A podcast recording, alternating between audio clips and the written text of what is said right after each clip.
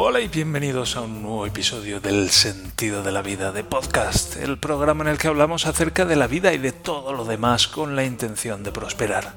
Hoy es viernes, día 2 de junio del año 2023, y este es el episodio número 478.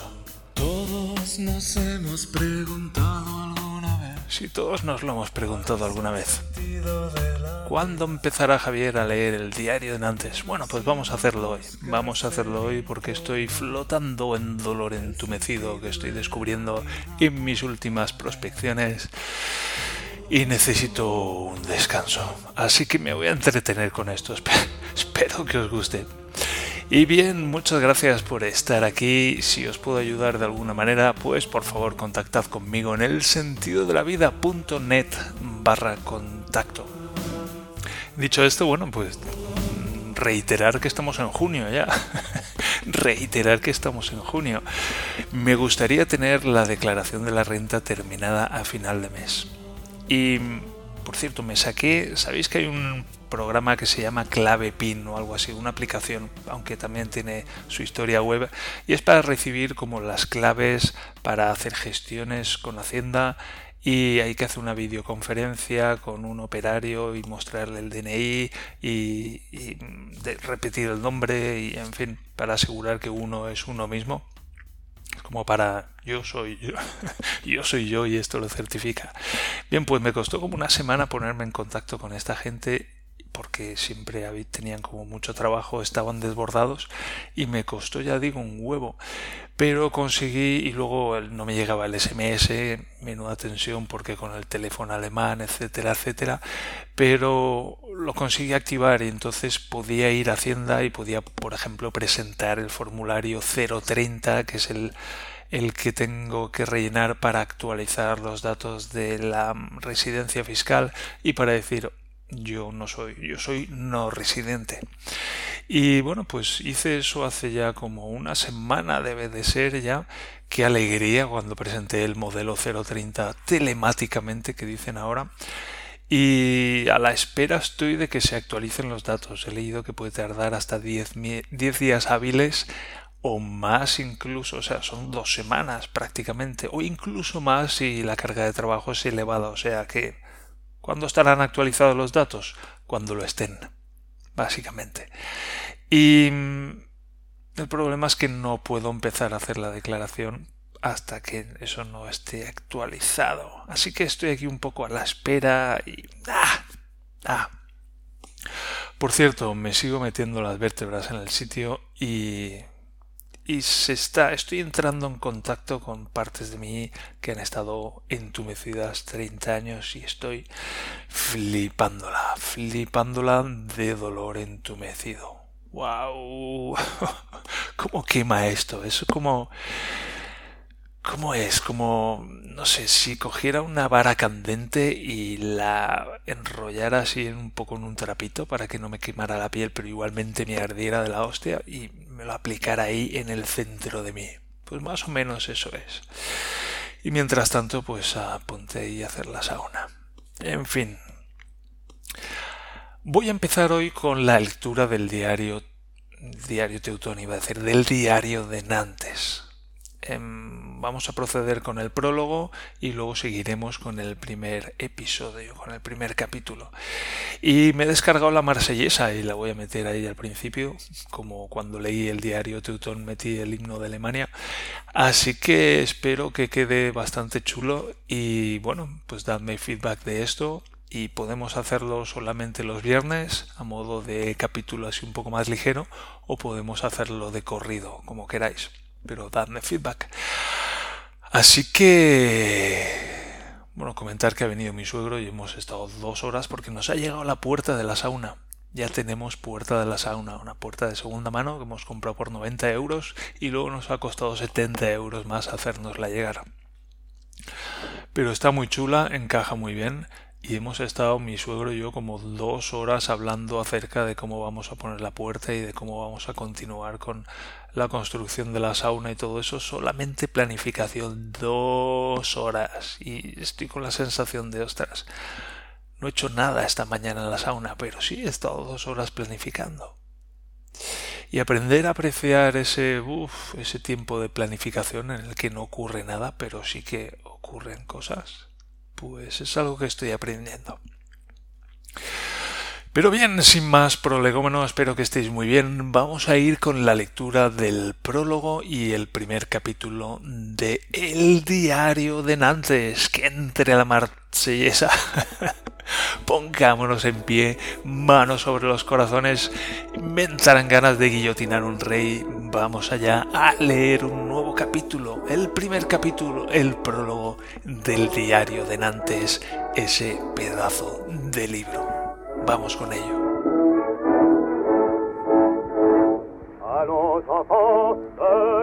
El diario de Nantes.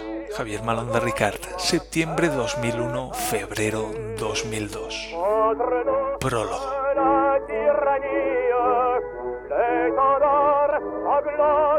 El diario de Nantes es la recopilación del día a día de un españolito en Francia mientras perpetra, mientras per, perpetra su proyecto de fin de carrera.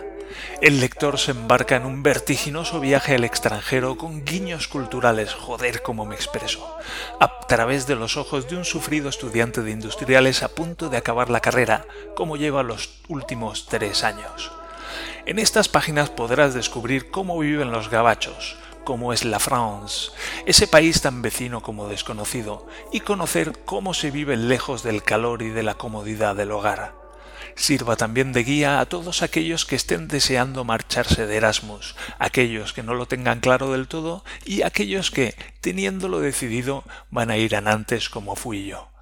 Estos últimos encontrarán en este tocho un manual de primera mano sobre lo, que les va a caer encima en cuanto pongan un pie allí, pudiendo evitar repetir mis errores e ir sobre aviso. Documento de incalculable valor para ellos. El diario de Nantes empieza a confeccionarse con los primeros emails que mando a mis amigotes para tenerlos al día de mis correrías. Como pronto veo que los correos son bastante largos y jugosos, se me ocurre empezar a recopilarlos, e incluso la idea de hacer una especie de pequeño diario para poder descojonarme de aquí diez o veinte años de mis aventuras gabachas. Enseguida me di cuenta de que si quería hacer algo decente iba a tener que poner algo de mi parte, y de hecho las últimas semanas acabé prácticamente esclavo de este cuaderno de bitácora, sacrificando incluso necesarias horas de sueño para poder relatar los acontecimientos que se precipitaban vertiginosamente en mi lamentable existencia. Este recopilatorio de vivencias está escrito en clave de humor, y el lector así debe entenderlo.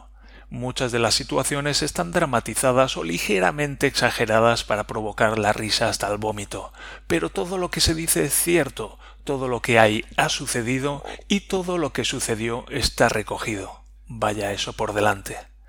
Si consigo que alguien, a lo largo de este manojo de folios, se ría por lo menos una vez, ya habrá valido la pena la paliza. Para ponernos en situación, el 18 de septiembre de 2001 pongo pies en la residencia universitaria del ICAM de Nantes. ICAM quiere decir Institut Catholique des Arts et Métiers, Instituto Católico de Artes y Oficios, y es una escuela de ingeniería privada y de cierta reputación en Gabachilandia. Lo de la C de Catholic no lo descubrí hasta después de haberme embarcado y estuve un par de semanas con la mosca detrás de la oreja temiendo haberme metido en un convento con pupitres.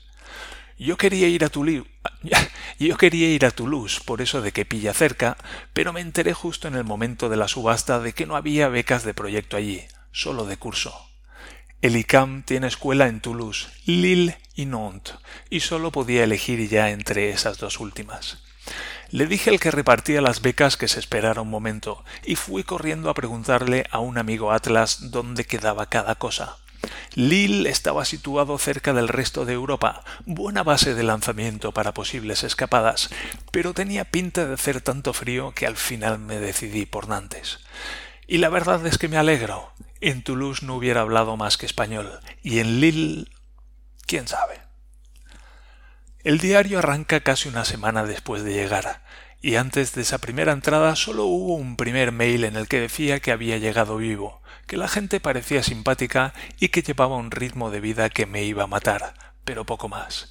Arranca pues el diario el 26 de septiembre de 2001, conmigo sentado a las teclas de mi modesto portátil. Vamos a ver qué hacen los franceses y a ver si nos reímos un poco. 26 de septiembre de 2001 Estoy cómodamente sentado en mi habitación con mi adorado teclado QWERTY. Coño, ahora me equivoco con este. Todavía no tengo red porque no encuentro una puta tarjeta PCMCIA. Qué mala idea tuve al no traérmela de España. He ido al Carrefour y a otro sitio un poco más especializado que hay por aquí, pero nada. Todo lo que tienen es una tarjeta rara por puerto USB que no me gusta nada. Tendré que esperar a ir a Nantes y a buscarla por allí. De todas maneras, ahora hablaré con un chaval que me han dicho que tiene un portátil y que lleva un par de años por aquí. Seguro que él sabe algo. Tengo ganas de tener la red, aunque la verdad es que estoy toda la mañana enchufado en el laboratorio. Las duchas aquí despejan de la hostia. No porque sean reconstituyentes o el agua sea de bichí, no, sino porque cuando sales y en el baño hay cinco grados se te quitan hasta las ganas de respirar. De todas maneras ya me voy acostumbrando al fresquito y ya voy por ahí con muy poca ropa. Ahora mismo estoy en el frigo, mi sombra, mi chambre, mi habitación, en mangas de camisa. Hoy por fin ha llovido, que esto no era normal. Yo ya me estaba asustando. Día gris y algunas gotillas, pero tampoco frío descomunal. Ya llegará, me dicen. El laboratorio es acojonante. Te hacen estar allí ocho horas diarias haciendo nada es como si estuvieras castigado por haber roto algo. Yo hago trinomio con dos chavales franceses más. El proyecto, por si no lo he explicado antes y hasta donde me he podido enterar, hasta y hasta donde he podido entender, es una especie de cinta transportadora para llevar perfiles de diferentes materiales y diferentes formas hasta una máquina de control numérico.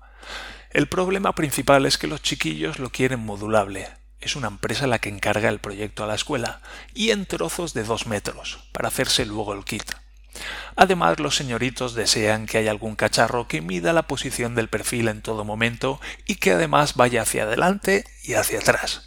Vamos, un prodigio de la técnica.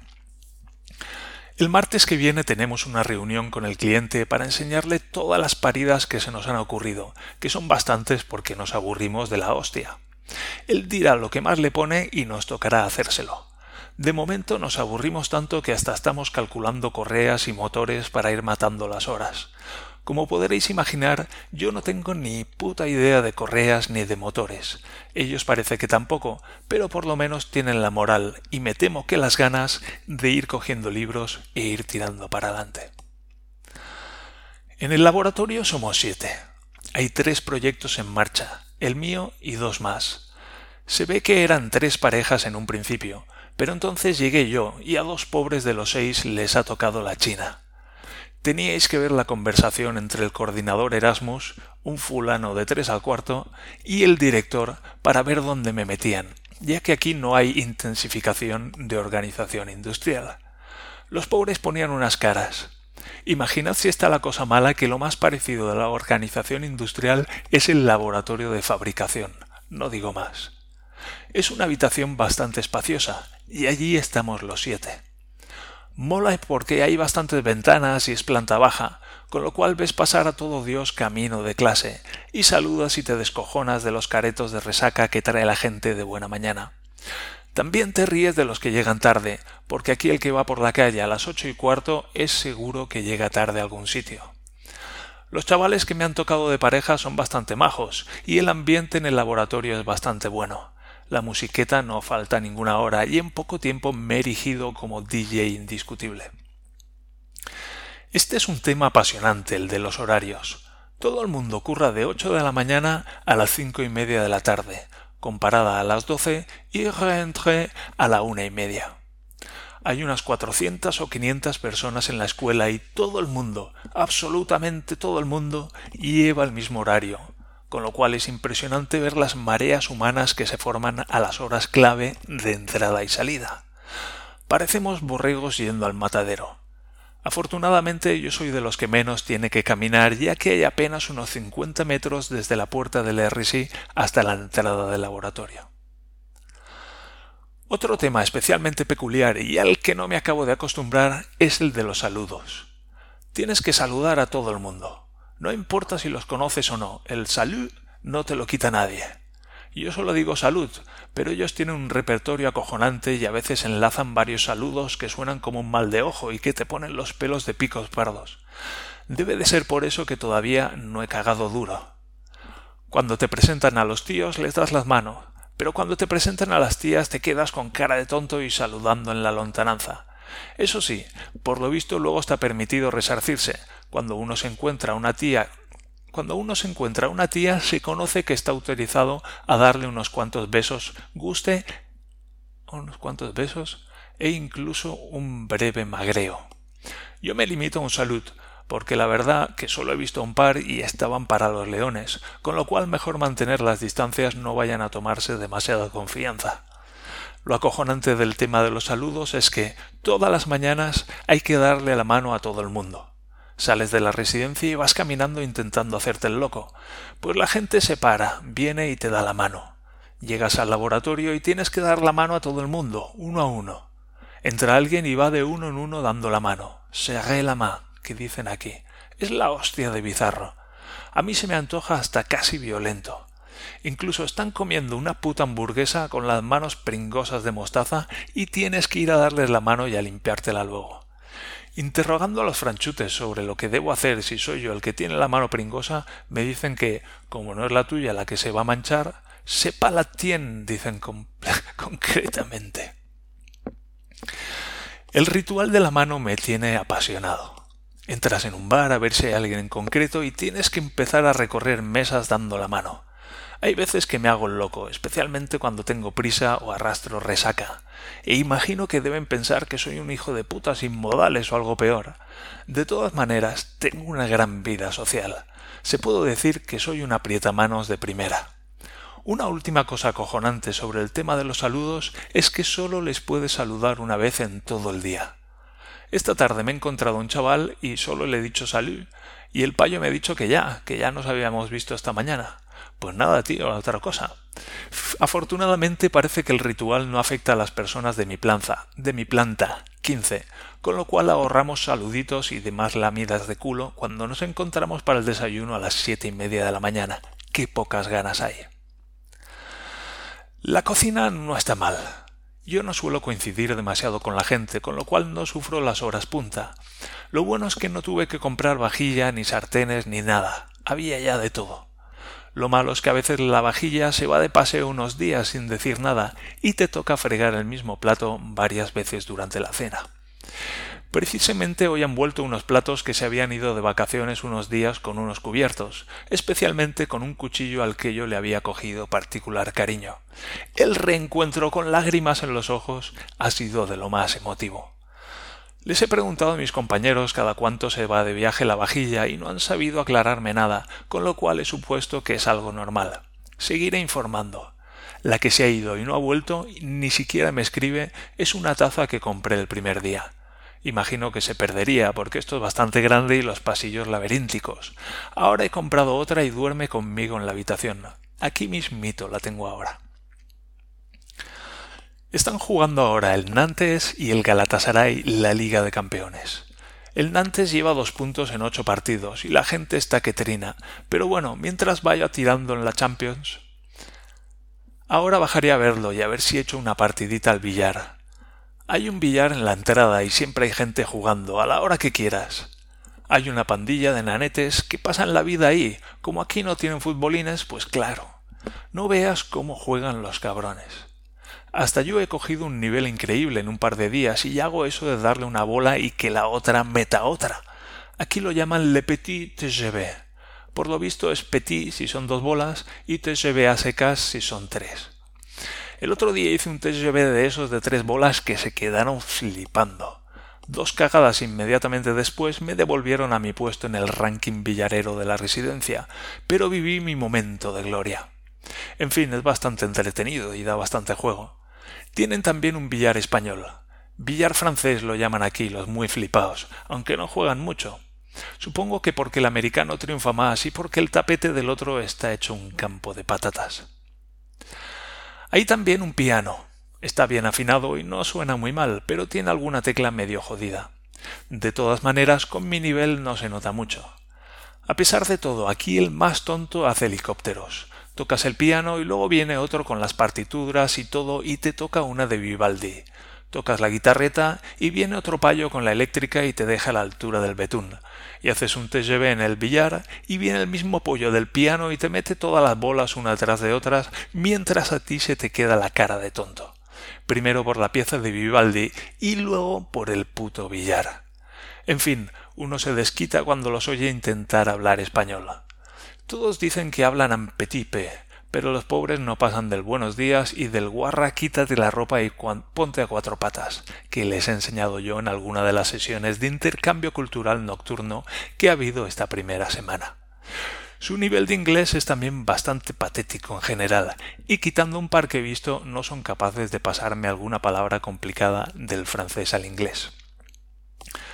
Es bastante curioso. En mi planta, 15 personas, hay uno que es igual al Javi de Industriales y otro que es idéntico al Chano y que se hace unas cocinitas de cuidado. Además es muy simpático el chaval. Para los que se hayan perdido los inicios del diario de Nantes, diré que hay cuatro chicas, creo, en mi planta. Hay una que no está mal, las otras tres hacen lo que pueden, que a juzgar por la escasez que existe aquí no debe de ser poco.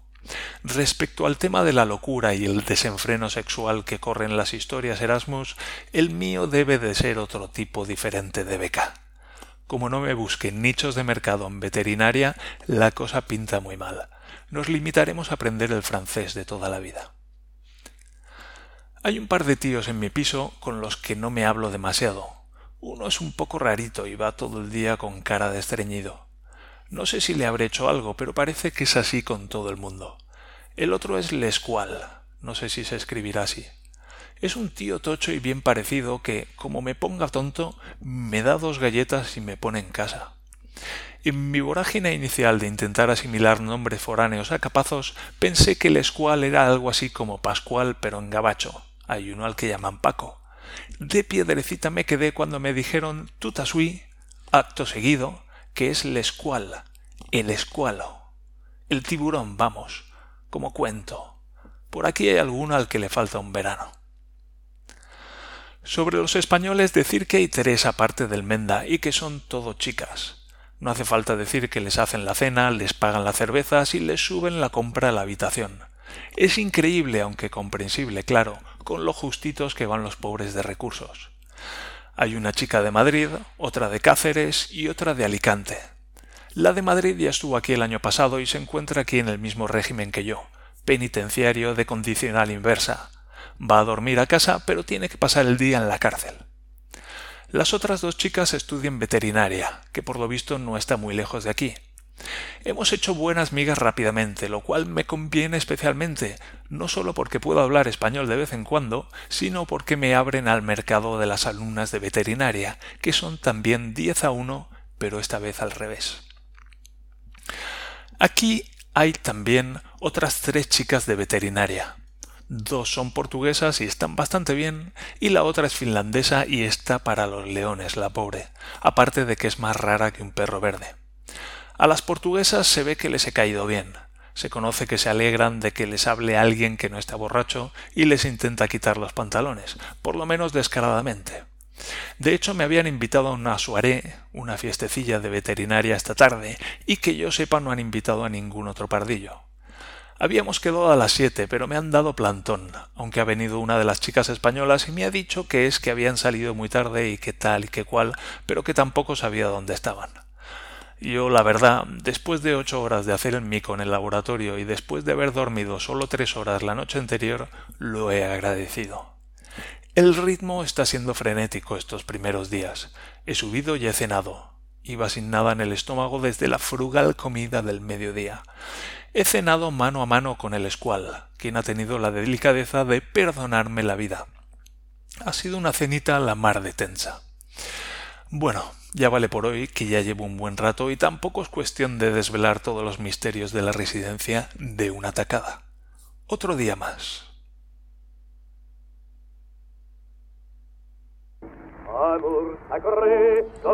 Bien, pues esto ha sido el prólogo y este primer capítulo de El diario de Nantes, en el que, bueno, pues acabo de llegar a la residencia y explico cuáles son mis primeras impresiones. Cómo funcionan los horarios, qué tipo de gente por allí y cómo está el tema de las mujeres. Interesante, con esto se sientan ya las bases y la verdad me, está encantando leerlo. Ah, espero que os esté gustando a vosotros tanto como a mí. El próximo capítulo es un poco corto, así que igual leemos dos. En fin, ya veremos qué hacemos porque el, el siguiente es muy largo. En fin, lo voy a dejar hoy porque me voy a hacer la comida, porque tengo ya muy poco tiempo después de esta planificación de sauna matutina. Así que espero que paséis un buen fin de semana. Recordad que estamos prosperando. Recordad que os quiero mucho y nos encontramos el lunes que viene en el siguiente episodio del sentido de la vida, vuestro podcast. Hasta entonces, adiós.